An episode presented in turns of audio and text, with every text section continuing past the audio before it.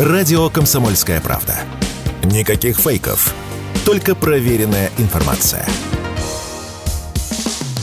Что будет? Честный взгляд на 5 июля. За происходящим наблюдают Игорь Виттель и Иван Панкин. Мы продолжаем. В студии радио «Комсомольская правда» Иван Панкин и Игорь Виттель. Я напоминаю, что на YouTube, на канале «Что будет?» ведется прямая видеотрансляция. Подпишитесь, пожалуйста, на наш канал, поставьте лайк, нажмите на колокольчик, в чате пишите в середине этого часа, будем с вами общаться. На, пришло время обсудить вчерашний инцидент нападения на журналистку «Новой газеты» Елену Милашину и адвоката Александра Немова. Это произошло вчера в Чечне. Ее не только избили, но и облили зеленкой. Довольно серьезное происшествие. Сейчас мы его обсудим со Станиславом Тарасовым, экспертом по Ближнему Востоку и Кавказу, известным политологом. Станислав Николаевич, здравствуйте. Здравствуйте. Ну, во-первых, если вы знаете, погружались же, наверное, в эту историю более плотно, чем все мы. С чем это связано, как вы считаете? Нападение на женщину в Чечне. Ну, какая-то совсем некрасивая, не красящая регион история, вредительская абсолютно. Не хочется верить, что в этом как-то замешаны люди, приближенные к Рамзану Ахматовичу. Ну, вот какое у вас мнение по этому поводу? Вы знаете, вот по всему раскладу, где вы, я с вами согласен здесь, что э, люди Рамзана Ахматовича не причастны к этому инциденту. Это типичная провокация для того, чтобы, э, ну, что называется, окрасить имидж э, Кадырова негативными красками.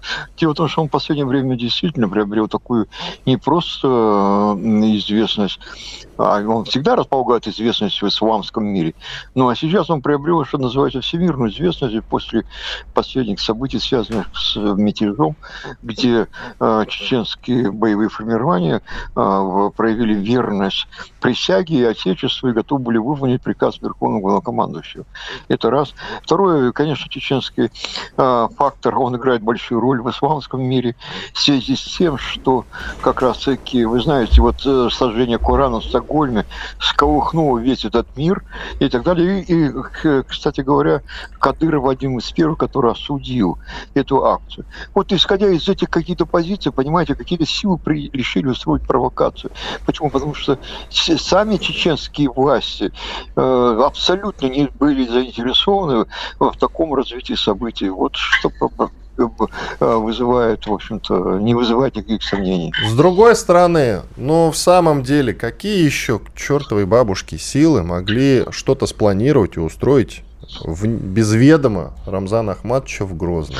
Давайте Вы знаете, не, не надо, не надо говорить, дело в том, что в последнее время очень активизируется, ну, так называемая, ну, скажем, сила пятой колонны. Раз, не случайно я где-то читал, что даже мои появления работы Запада, их спецслужб. Два, для чего это делается? Понимаете, это призывать, во-первых, э, новая газета, новая газета, как я понимаю, это необычное издание, это газета либерального типа. Оппозиционного даже, даже оппозиционного. оппозиционного, веска. она отрабатывает старые стереотипы, которые уже сейчас не популярны в мире, даже на Западе. Это так называемые права человека, демократия и прочее, прочее. Тем более, что они пытались при, э, прибыть... Простите, на, пожалуйста, а права человека и демократия да. это стереотипы? Да, уже, к сожалению, я должен вам сказать, сейчас в международной политике они превратились в стереотипы. Почему? Потому что э, если только раньше мы, называется, что называется, российская сторона, ну, в том числе чеченцы, принимали удары, то теперь, извините, уже удары принимает сам Запад. И поэтому их в заявлениях, в общем-то, э, этот тезис абсолютно звучит неубедительно. Он воспринимается как прежний стереотип. Да, к сожалению. Ну, хорошо, если на Западе э, права человека и демократия это стереотип, это может быть пусть они у нас будут. Вы говорите, что э, это будет э, некая провокация, устроена пятой колонной либералов, как я понял, правильно? Нет, нет, я не обвиняю, у меня таких оснований нет. А кто? Я хочу вам сказать, что а, я хочу вам сказать, что вот то, что именно либеральные здания, представители либерализма подверглись атаке, это призвано вызвать такую определенную реакцию не только в России, не, не только представители либеральные, ну, называемые людей либеральной ориентации, но и, конечно, это должно проецироваться на Запад и создать негативный имидж. Ну, прежде всего, конечно, о Чечне, о Кадырове, но и о России в целом. Нет, нет, я, я, я хочу хочу сказать, что давайте будем точно как бы, формулировку быть. Какая-то сила работает именно для того, чтобы создать очень проблемы даже в отношениях с либералами. Либералы это не все, в общем-то, предатели. Не надо так думать. Да вы знаете, давайте все-таки уточним. А, во-первых, э, зачем летели э, вот эти вот двое представителей, точнее, один представитель либерального издания, журналистка Елена Милашина, действительно, новой газеты, я не знаю, там новая газета у нас... Э, Она, ну, ее закрыли, по сути. Да, ну, называйте ее иноагентом, неважно, назовем на всякий случай. Адвокат Александр Немов. Они лечили на оглашение приговора Зареме Мусаевой, да. правильно? Давайте вспомним да. историю Заремы Мусаевой. Ну, формально там ее обвиняли в нападении на полицейского, насколько я помню, а неформально mm. ее, значит, вытащили из ее квартиры. А, в свое время в Нижнем Новгороде представ... якобы представители чеченского МВД. И насильно, мы все прекрасно помним эти кадры, те, те, кто следит за такими делами, насильно увезли в Грозный якобы по какому-то делу о мошенничестве. Вот там она уже сопротивлялась якобы полицейским. Я много раз повторяю, якобы там слишком много в этом деле якобы. А, вот. а на самом деле э, дело в том, что у нее сыновья как их называют в Чечне экстремисты, и ведут телеграм-канал, который в Чечне очень не любят. Не буду сейчас говорить, является он экстремистским или нет, но в то время а как вы говорите, что Кадыров тут ни при чем. Рамзан Ахматович, э, мир ему, э, заявлял о том, что эти люди вообще не должны ходить по земле, а лучше бы пусть лежат под землей. По-моему, я могу ошибаться в дословности цитаты, но насчет того, что не ходить под землей и не трепать своими погаными отвратительными языками было. А, так вот, как вы можете сказать, что он ни при чем, если он сам обещал, что эти люди будут... Э... Ну, вот видите, вот видите, вы абсолютно, еще раз утверждаете, подтверждаете вот мою версию, я как бы данном случае говорю о версии. Дело в том, что действительно у Кадырова определенные проблемы но с, с право, так называемыми правозащитниками. Да, у него это не первый случай, вот, который, о котором мы рассказывали и так далее. А, и новая газета все время, в общем-то, атаковала, насколько я знаю, Чечню по разному поводу. И там, а, в общем-то, проблемы есть. Это первое. Второе, надо от места так, Одну секундочку, смотреть. давайте уточним, будем аккуратны да. с терминологией. Да. Атаковала да. или в Чечне есть проблема? И, нет, проблемы есть везде. А что, у нас нет в Москве проблем? Конечно, есть. Но Зачем? атаковала несет Конечно, себе негативную э, коннотацию. Атаковала, атаковала следующее. Почему? Потому что вы обратите внимание, что просто бросается в глаза следующее, что этому инциденту, к сожалению, этому инциденту, в котором пострадали журналисты и адвокаты, этому инциденту стали придавать какое-то повышенное значение. И причем я вот посмотрел, особенно вот по, по изданию Ближнего Востока, ну, практически все издания отметили этот инцидент. Но таких инцидентов, кстати говоря, к сожалению, а, далеко не все оказываются в эпицентре внимания. Почему? Потому что это связано с Чечней. Почему это? Потому что это удар по Чечне. А теперь возникает вопрос, а заинтересованы ли были силы Чечни точнее, сам Кадыров лично в таком развитии событий. Ну, допустим, они приехали, ну, допустим, они выслушали приговор, ну, допустим, опубликовали бы эту статью, ну, и еще лишний раз плевок с критикой в адрес Чечни. Что бы повредило бы ли это имиджу Кадырова и Чечни? Маловероятно, тем более этот фактор был ну, просто-напросто, а, ну, его бы мало заметным был. А вот нападение на журналиста, понимаете, тем более либерального издания, это вызывает повышенный интерес. И это, в общем-то, цель достигнута, те, которые планировали эту акцию. Вот и все.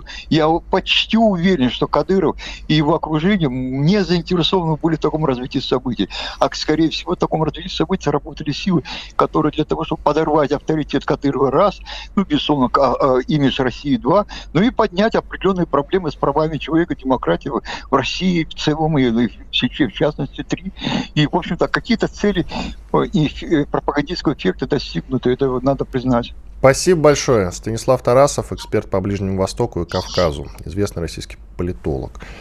Я вчера вспомнил, а никто не вспомнил, а я вспомнил про Анну Степановну Политковскую, которую убили в Москве, не в Чечне, в 2006 году. 7 октября. Да, в октябре месяце. И вспомнил события из прошлой жизни. Осень 2021 года, когда ездил в редакцию «Новой газеты» на интервью к Дмитрию Андреевичу Муратову. Как раз по этому поводу, чтобы сделать спецпроект про Политковскую к 15-летию с момента ее убийства. Этот спецпроект лежит у меня сейчас в телеграм-канале, можете найти, послушать, очень трогательный. И я вот что могу сказать на этом фоне? Журналисты «Новой газеты», а я в свое время очень плотно и много с ними общался, там, где находится редакция «Новой газеты» на Чистых прудах, в свое время, много-много лет назад, было заведение под названием «Огонек». Славилось оно тем, что там была чистейшая алкашка, простите. Ну, очень качественный алкоголь. И там зависали в том числе и журналисты «Новой газеты». Приходишь, как у Довлатова, знаешь, Сталин город маленький, интимный, можно в центре встретить кого-то, как будто дело происходит в учреденческой столовой. И вот так приходишь в огонек, а там какая-то толпа журналистов, постоянно, в том числе и новой газеты. Уже тогда, это было сильно задолго до Крыма, с ними абсолютно невозможно было общаться. А после Крыма и тем более, соответственно. И, конечно, Милашину, когда слушаешь, а она косплеит во многом Политковскую, это невыносимо, уши вянут. Но это вовсе не повод. Да, но это не повод, и, и это ее не, избивать. И это не, отри, не, отри, не отменяет тех проблем, которые в Чечне есть. Понимаешь, то, Ее что позиция, ими занимаются не да. самые приятные люди, не отменяет этих проблем. Ее позиция по Беслану и так далее и тому подобное, она абсолютно невыносима для тех, кого мы с Игорем считаем нормальными людьми. Да. Это невозможно слушать. Это и позиция не... Политковской той же по Чечне, она абсолютно невыносима для, вот, допустим, для меня. Но это не повод ее убивать. Иван Панкин, Игорь Виттель. Уходим на перерыв. Спорткп.ру О спорте, как о жизни. Что будет? Честный взгляд на 5 июля. За происходящим наблюдают Игорь Виттель и Иван Панкин. Иван Панкин и Игорь Виттель. Еще немного по поводу нападения в Грозном на журналистку Милашину, журналистку «Новой газеты» и адвоката Немова. В Чечне, напомню, их вчера избили. Особенно Милашиной досталось, конечно.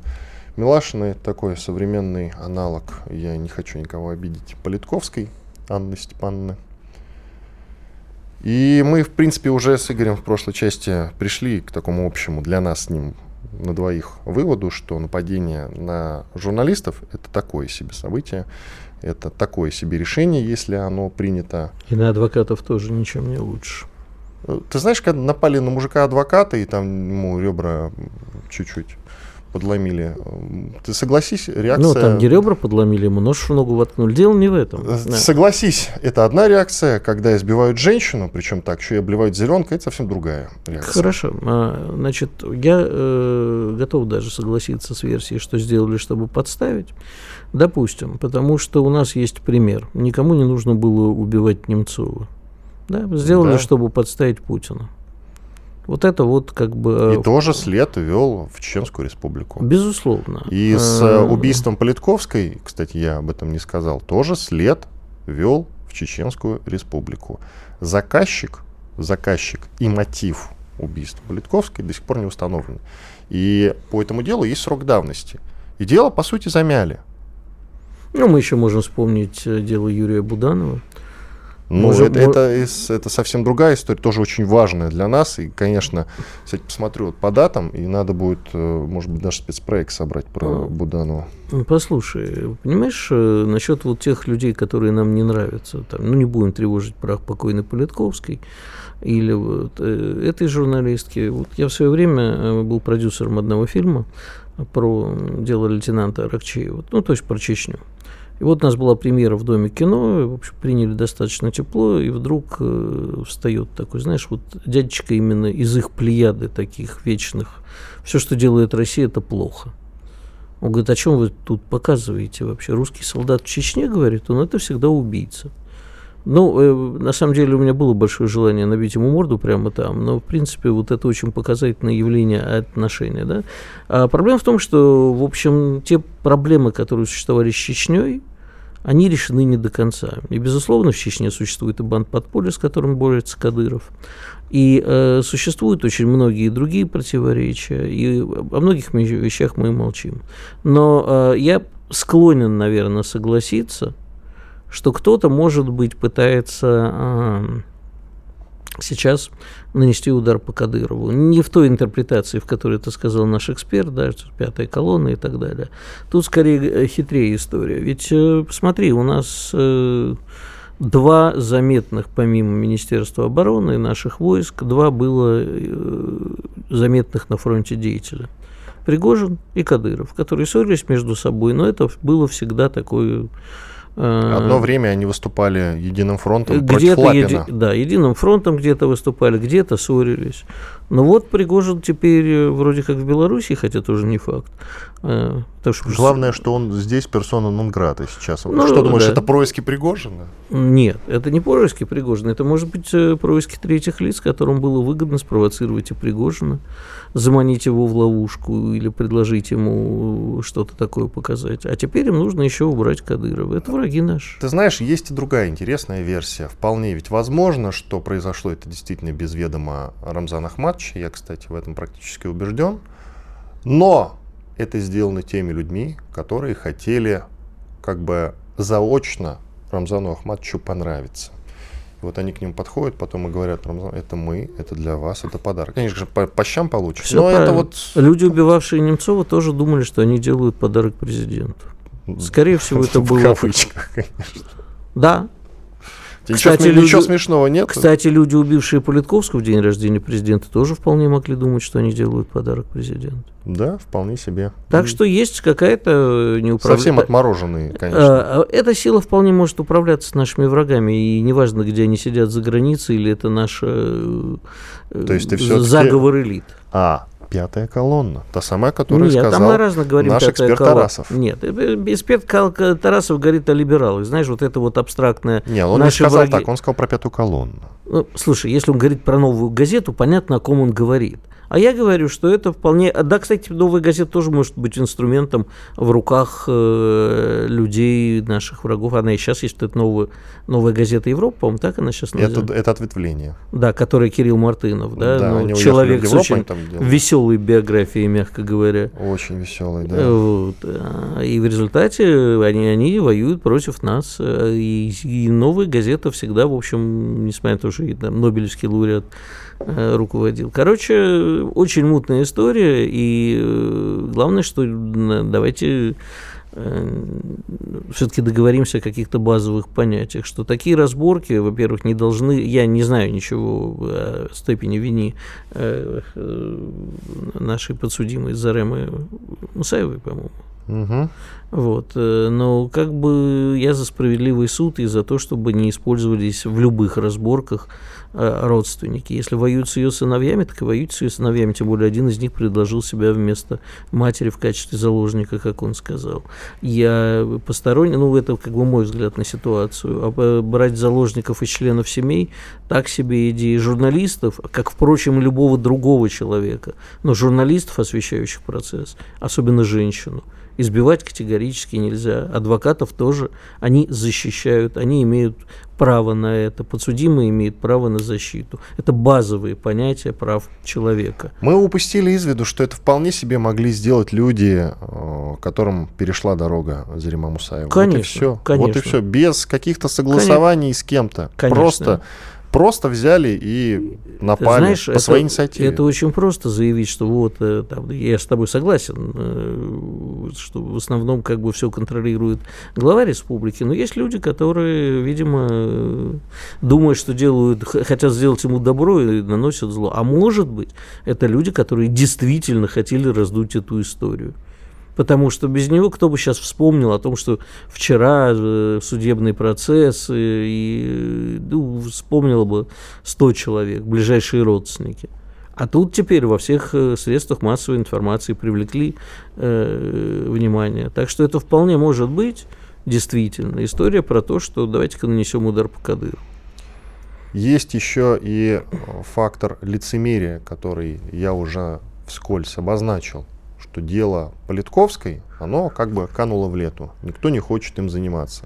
Хотя там есть над чем работать до сих пор. Не то чтобы след э, людей, которые, возможно, причастны к этому преступлению, он как бы исчез. Нет, есть еще с чем работать. Это очень странное дело, но им никто не занимается. Срок давности по нему, насколько я понимаю, еще два года назад истек. Вообще странно, что у нас есть срок давности по убийству. Я, честно говоря, удивлен. Мне кажется, что по убийству срока давности быть не должно, или он точно не должен э, составлять 15 лет, потому что это не срок абсолютно, на мой взгляд. И если сейчас и дело Милашиной замнут точно так же, то это удар прежде всего по, ну, по нашей судебной системе в очередной раз, что она, в принципе, не работает. Да и по правоохранительной системе тоже удар, потому что мы должны стремиться к жизни в правовом государстве. Это очень важно. Я постоянно об этом говорю. Почему мы это всегда упускаем из виду, почему считается, что это не так важно, да это ключевой момент. Фундаментальный, я бы даже сказал. Чтобы все, кстати, мы в перерыве, в одном из перерывов сегодня с Виталем это обсуждали чтобы э, судебные органы работали, правоохранительная система в целом действительно работала и разбиралась в делах, которые перед ними лежат на столах. Но этого нет почему-то. Все можно замять. Это мерзительно, и так мы сильное государство точно не построим. Женька, разбойник, дай отбивку. Что будет? А не поговорить, а не спеть ли мне песню? А не поговорить ли нам про слияние, ну или интеграцию? Мы вот э, с экспертом Кошкиным сегодня обсуждали итоги Шанхайской организации сотрудничества ШОС. А тут Лукашенко, президент Республики Беларусь, выступил за интеграцию ШОС, ЕАЭС и БРИКС. Во-первых, реально ли это, ответит нам Виттель? И произойдет ли это, ответит нам Виттель. Ты знаешь, э, при всей моей любви к Александру Григорьевичу... Ты а... даже как сказал по белору Александру Григорьевичу. Григорьевичу. Да. А, что я я могу даже сказать дзичачья чугунка. Ничего себе. Это детская железная дорога по-белорусски. Батюшки. Прекрасный язык, кстати. Так вот, а, я, я, по всей моей любви к товарищу Лукашенко очень трудно интерпретировать, что он имел в виду. Потому Не, ну, что слушай, одну... давай работать с э, конкретной новостью. Итак, ну, Беларусь выступает за интеграцию ШОС, ЕС и БРИКС. Давай вот эти четыре слова э, интеграция ШОС, ЕС, БРИКС. Поработаем. У нас он, минута. Он, это он возможно? Еще, он еще забыл о ДКБ. Нет, невозможно. Но вполне это была, бы, это была бы хорошая идея, правильно. ну, я говорю, он, это был сарказм, mm. что он еще забыл о ДКБ. Как ты это будешь совмещать? Э, это не военные блоки, а, и внутри того же ЕС там, очень сильные противоречия. То есть было гладко на бумаге, но когда общаешься с чиновниками, особенно центральноазиатских республик, то, в общем, такое слышишь. Поэтому я думаю, что хорошо бы, но пока в ближайшее время невозможно. Потому что эти организации, они проразные, но в чем разница между Нет, ШОС это и еще, БРИКС? Это еще в том, что у многих этих организаций есть внутренние противоречия со странами в них входящими. В том числе э, не очень в Центральной Азии не очень понимают смысл зачастую ЕАЭС. Иван Панкин, Игорь Виттель. Большой перерыв, друзья. Комсомольская правда. Радио, которое не оставит вас равнодушным. Что будет? Честный взгляд на 5 июля. За происходящим наблюдают Игорь Виттель и Иван Панкин. Иван Панкин и Игорь Виттель. Мы продолжаем. Прямая трансляция на YouTube. Канал «Что будет?». Подпишитесь, лайк поставьте, на колокольчик нажмите, в чате пишите, в разделе комментариев, жалобы, предложения, темы и гостей для эфира. К нам присоединяется Борис Межуев, политолог, кандидат философских наук, главный редактор издания Паблико называется. Борис угу. Владимирович, угу. здрасте. Здравствуйте. Здравствуйте, доброе утро. Наш с вами вечный диалог по поводу заморозки. Давайте его продолжим. Угу. Вот новости пришли про угу. Запорожскую АЭС, что якобы готовится атака на Запорожскую АЭС. Ну, соответственно, э, мы обвиняем украинскую сторону, украинская сторона говорит, что это мы должны сами себя атаковать. В общем, угу. стандартная история. А заморозка угу. как-то не близится все равно. Угу. А вы вот не дали, когда угу. произошло ЧП на э, Каховский ГЭС, вы говорили, угу. что уже прям все, сто процентов. Вы до этого мне говорили об этом. Но не происходит. Угу. Где заморозка? Э, ну, вообще, вы знаете, если обратить внимание, то э, с российской стороны, э, в общем, практически, особенно после вот событий 24, 23-24 июня, а, ну вот основные спикеры, которые говорили, что цели СВО должны быть выполнены и все должно закончиться нашей безусловной победой какой-то, так сказать, максимальной форме. В общем, эти разговоры несколько сократились. Во-вторых, я предполагал, и это оказалось абсолютно справедливо, что тема Запорожской АЭС выйдет на первый план после катастрофы на Каховской АЭС. Мы, кстати, с вами обсуждали все это именно в день, вот, когда да. пришло известие о катастрофе на Каховской ГЭС. На Каховской ГЭС, прошу да, да, да. Так вот, поэтому очевидно, что по появлению этой темы, раскрутка этой темы в качестве центральной темы политической и военной повестки дня, это, конечно, шаг в том числе в сторону заморозки. Естественно, все понимают, что риски, если действительно ударит по ядерному хранилищу, там вроде бы обсуждается, что если сама Запорожская, Запорожская АЭС взорвется, то это будет нанесен удар ракетами с украинской, в частности, стороны. Это не так страшно, но там существует определенный склад э, материалов, ядерных отходов, и вот тогда ударит. В принципе, это не так важно. Куда ударит, ясно, что ударит. Э, вот. И появление этой темы, э, раскрутка этой темы и с нашей стороны, и с украинской стороны, разумеется, это такие как бы смотрины такие своего рода, подготовка вот э, той самой заморозки, тех самых переговоров, о которых идет речь. Что не означает, что это механически произойдет в ближайшее время, потому что, как вы понимаете, Э, противоречия очень значительные, существуют очень серьезные силы, которые не хотят этой заморозки. Э, в частности, с западной стороны эти силы очень и очень активны, и они, надо признать, усиливаются. Скажи, пожалуйста, Борь, а вот сейчас, допустим, не дай бог, что-то случается с Запорожской угу. АЭС.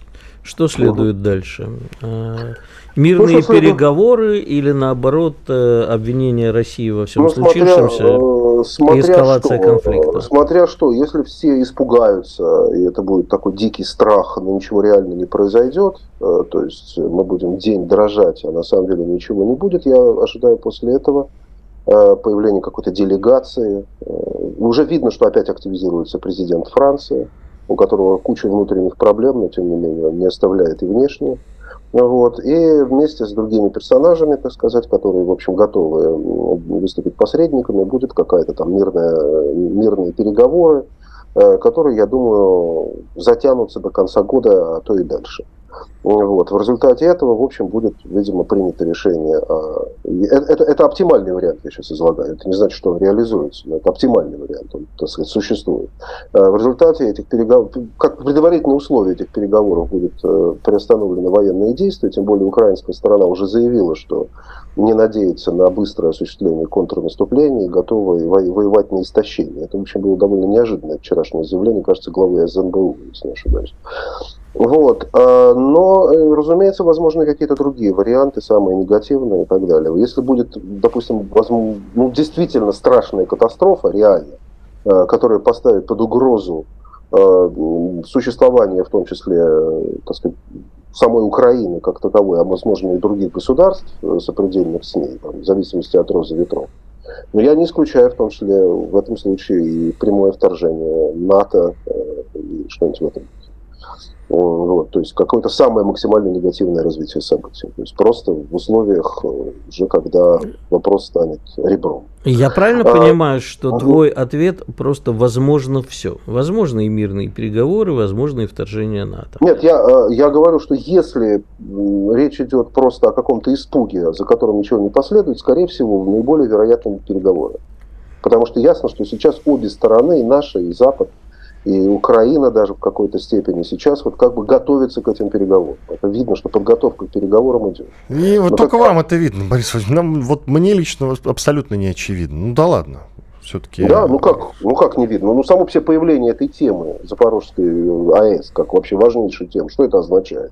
Это означает, что риски продолжения войны очень высокие что риски продолжения боевых действий, вне зависимости от исхода этих боевых действий, настолько значительны, что перекрывают все возможные как бы позитивные какие-то результаты для каждой из сторон. Вот что это означает. Хорошо. Принимается. Угу. Атака угу. на ЗАЭС, она реальна? Ну, конечно, реально. Абсолютно реально. Я уверен, что она даже не то, что реальна, она неизбежна. Если военные действия не будут э, приостановлены. Смысл? Смысл? Ну, как сказать, если висит ружье, то оно стреляет, взрывается. Смысл Нет, но давайте все-таки не про ружье разговор. Правильно ведь? А ну, реально, ну, зачем, зачем Киеву это нужно? То есть цель конечная в чем? Киеву, Киеву это нужно, чтобы обвинить Россию в, во всех э, смертных грехах и получить F-16 раньше, чем... Типа мы не можем победить, потому что у нас нету этих самых самолетов. Нам нужно срочно получить самолеты, потому что мы имеем дело не просто с государством, там, агрессором, а вообще с великой опасностью для всего человечества. А зачем им самолеты, если будет э, заражение такого уровня? Ну, Самолеты уже не какого, пригодятся. Мы же не знаем, какого уровня, понимаете? Мы же не знаем, до какой степени... У нас есть ориентир, Чернобыль.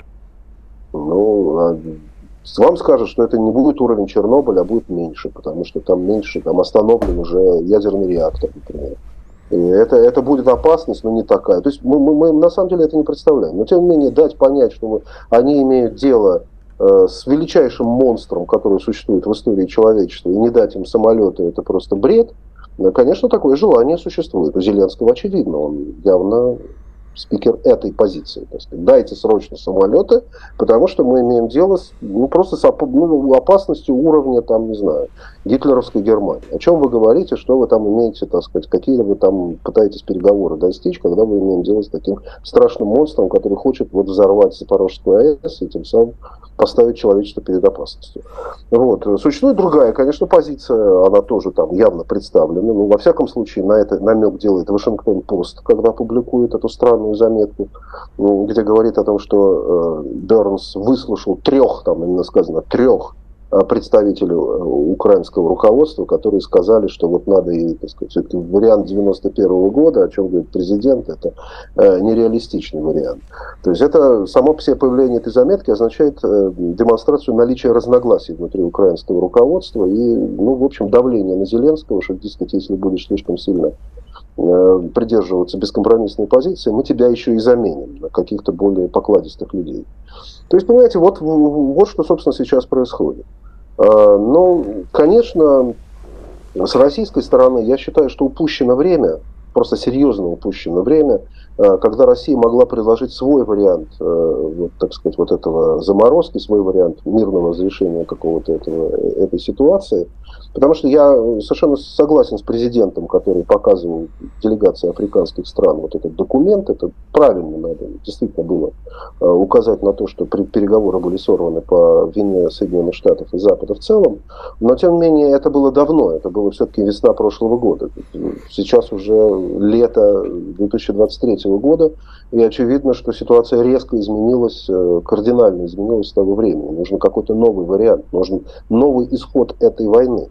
Понимаете, американцы, вот это американское общественное мнение, они все, ну не только американское, но американское, потому я за ним более подробно слежу, оно все время как бы вот э, требует от администрации Байдена endgame, как они говорят. Покажите нам конец войны, как это может все кончиться.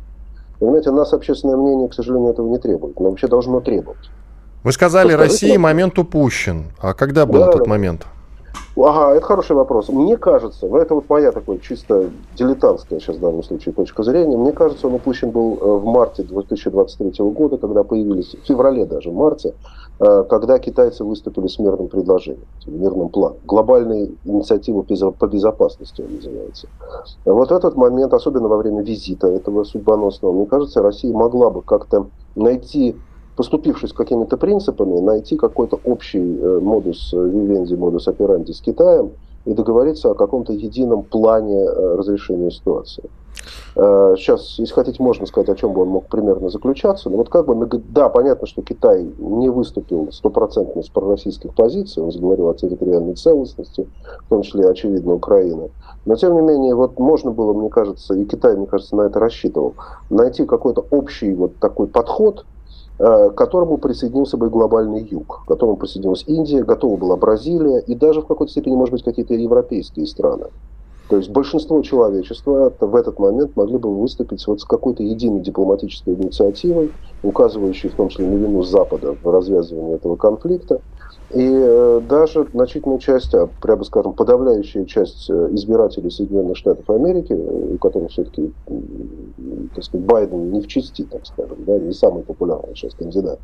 А, в общем, для внутриполитической ситуации в Америке это была бы опасная ситуация. Борис Владимирович, по... паузу. Угу. Давайте паузу сделаем. Вернемся да, к этому разговору после перерыва. Борис Межуев, политолог, с нами. Радио «Комсомольская правда». Срочно о важном. Что будет? Честный взгляд на 5 июля.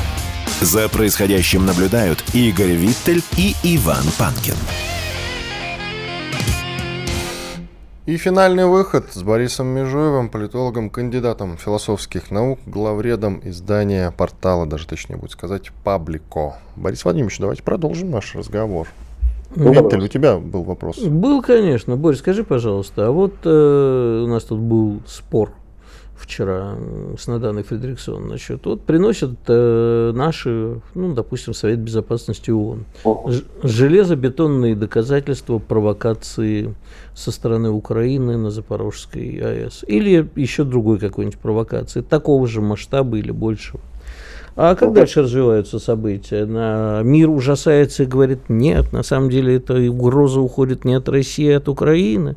Или на это просто все забивают, как это было э, с вторжением в Ирак. Скажут, ну подумаешь, ну, ну, ну, ну пробирочка, ну не нашли пробирочку. Будем э, честно, я не очень представляю такого рода возможности доказательств. Потому что речь идет об ударе каком-то со стороны ракеты. Откуда мы знаем, э, как у нас, откуда у нас может быть доказательство? Только единственное, что какие-то радиоперехваты, может быть, какие-то телефонные разговоры, в которых там Зеленский приказывает или какой-нибудь представитель его военного командования, Резников, там, не знаю, приказывает. Есть спутниковые там... снимки, откуда летит ракета и так далее. А, ну, если... Ну, это не провокация, это тогда уже, уже, уже, в общем, когда будет поздно. Понимаете, я думаю, тогда будет уже всем все равно, если что-то будет страшно. Вот. Э, то если есть э, всем будет все равно, но если это, э, в этом обвинят Россию, то будет не все равно. Потому ну, что Россия, последствия... в любом случае, а, а, Соединенные Штаты все равно обвинят Россию, потому что Россия виновата в том, что начала вот эту специальную военную операцию, и поэтому, как бы там что бы ни было, виновата равно она. Но я думаю, если будут действительно страшные последствия, будут людям уже не до того, кто... А Россия делает. начала специальную военную операцию, чтобы ликвидировать угрозу, исходящую от Украины. Поэтому по-любому виновата Украина. Да, но тут у нас есть э, господин Пригожин, который, как вы знаете, заявил прямо обратно, противоположность российской официальной версии. А сейчас нас интересует мнение сейчас господина Пригожина? Нас не интересует мнение господина Пригожина, но это мнение будет использовано, так сказать, против России. Вообще это довольно удивительная вещь, когда э, представитель э, российского, так сказать, всего этого, общем, ну, как бы политического руководства, скажем, военного руководства, правильно сказать, э, выступает с версией, компрометирующей, собственно, его собственную страну. Вот. А, Демократия. Тоже... Демократия. Нет, ну это, это просто это просто момент, который, кстати, никто не отметил, что он на самом деле подрывает э, российские позиции.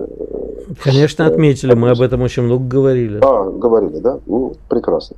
Вот, понимаете, поэтому, поэтому это все ладно. А, но сейчас, э, как вам сказать, сейчас э, надо понять, как можно захватить дипломатическую инициативу. Все-таки есть один позитивный факт, который у нас есть. А он заключается в том, что американцам не удалось договориться с глобальным югом. А встреча с Копенгагене, судя по всему, не закончилась удачей. Вот так мне кажется. Я, я смотрю очень мало публикаций на эту тему. Э, так сказать, визит в Китай э, Блинкина тоже, в общем, имел какие-то кислые результаты. Мы помним последующие события, эти высказывания про диктатора и так далее. То есть, на самом деле, э, вот эта вот э, смычка э, Запада с глобальным югом Соединенных Штатов со, со странами, не присоединившимися к санкциям, она все-таки не сработала. То есть у России появляется какая-то вот некоторый люфт времени для того, чтобы, или возможности для того, чтобы что-то, в общем, предложить. Понимаете? Потому что это, это уже невозможно. Невозможно не предлагать ничего. Невозможно все время говорить эту мантру о том, что цели СВО должны быть выполнены. Потому что всем понятно, что они выполнены не будут. Э, но это просто несерьезно. Кроме как, так сказать, в общем, разогретой публики, так сказать, в России. Вот. Ясно, что это кончится каким-то, так сказать, итогом, э, так сказать, ну, не, не связанным с, с, с реаль... изначальными какими-то представлениями о победе. Вот. Э, поэтому нужна какая-то инициатива, нужна какое-то представление о конце этой истории. Э, вот. И в России есть какая-то, мне кажется, сейчас опять новая возможность э, заручиться поддержкой мирового большинства для того, чтобы выдвинуть некоторый собственный план действий вот, э, указав на то, что, несомненно, и это все понимают, она не является, так сказать, виновницей, во всяком единственной виновницей происходящих событий. Вот, несмотря на то, что господин Пригожин как бы вот так подорвал ее, так сказать, в этом смысле позиции, заявив прямо противоположно. Борис Вадимович, давайте угу. тогда к началу э, военной спецоперации угу. вернемся. Вопрос следующий. Угу. А как вы считаете, действительно не было угрозы со стороны Украины? Нет, я так не считаю как раз. Э, я считаю, что угроза была, только она была по удар по Донбассу. Э, это обсуждалось. В октябре, насколько мне известно, об этом даже, честно говоря, Википедия враждебная нам сообщает, было продвижение войск ВСУ ближе к границам ДНР, ЛНР. И у России, когда она, в общем, вернулась вот к этому размышлению о возможностях, э, это то, что потом стало специальной военной операцией, были реальные основания э, опасаться э, удара по Донбассу. Тем более, что дипло... так была выстроена международная ситуация, что Россия была бы, точно была бы обвинена в том, что она начала вторжение, даже если бы вторжение было бы просто защитой территории ДНР и ЛНР. Другое дело, что так, что так что опасения были, они были, мне кажется, во всяком случае, они были точно, э, они были реальные. Э, была ли это провокация или были ли это реальные планы со стороны ВСУ, вот это трудно сказать. Возможно, давайте тогда, давайте тогда разбираться угу. дальше. Вы сейчас топите за заморозку и переговоры, угу. но при этом вы считаете, что действительно угроза была от ВСУ угу. и, соответственно, Украины. Во всяком, во всяком случае, у российского руководства были основания считать, что она была. Вот так бы я сказал более точно. Хорошо. Цели, говорите вы, выполнены не будут. Демилитаризация угу. и денацификация. Угу. Угу. Я делаю вывод, вы меня поправьте, что мы все сделали и делаем, продолжаем делать неправильно. Угу. На мой взгляд, да.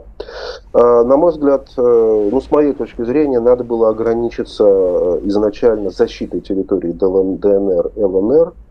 Ну, я понимаю, что был большой соблазн быстро сменить украинское руководство, действительно неадекватное, а, и поставить какое-то другое. Но после того, как э, стало ясно, что этот план не удастся, не реализуется, надо было просто вернуться на границы 24 февраля как, э, и удерживать их. Может быть, даже без этих стамбульских соглашений, хотя они в пиарном отношении были, в принципе, выгодны России, что Россия вот пошла на них, несмотря на... Вот. Но, видимо, с военной точки зрения надо было сразу понимать, что это неудачная военная операция, она на самом деле э, просто неправильно продумано на самом деле. И надо возвращаться сразу на эту линию. Э, конечно, против России все равно бы была бы развязана санкционная война, но она бы не носила такого размаха и такого характера. У нас было бы некоторые возможности для того, чтобы э, отразить нападение, если бы оно осуществилось. Вот. вот так что вот я думаю, надо было действовать именно таким образом. Но тут я, конечно, не военный, тут сложно сказать. Вот. Вместо этого Россия была спровоцирована на продолжение этих военных действий.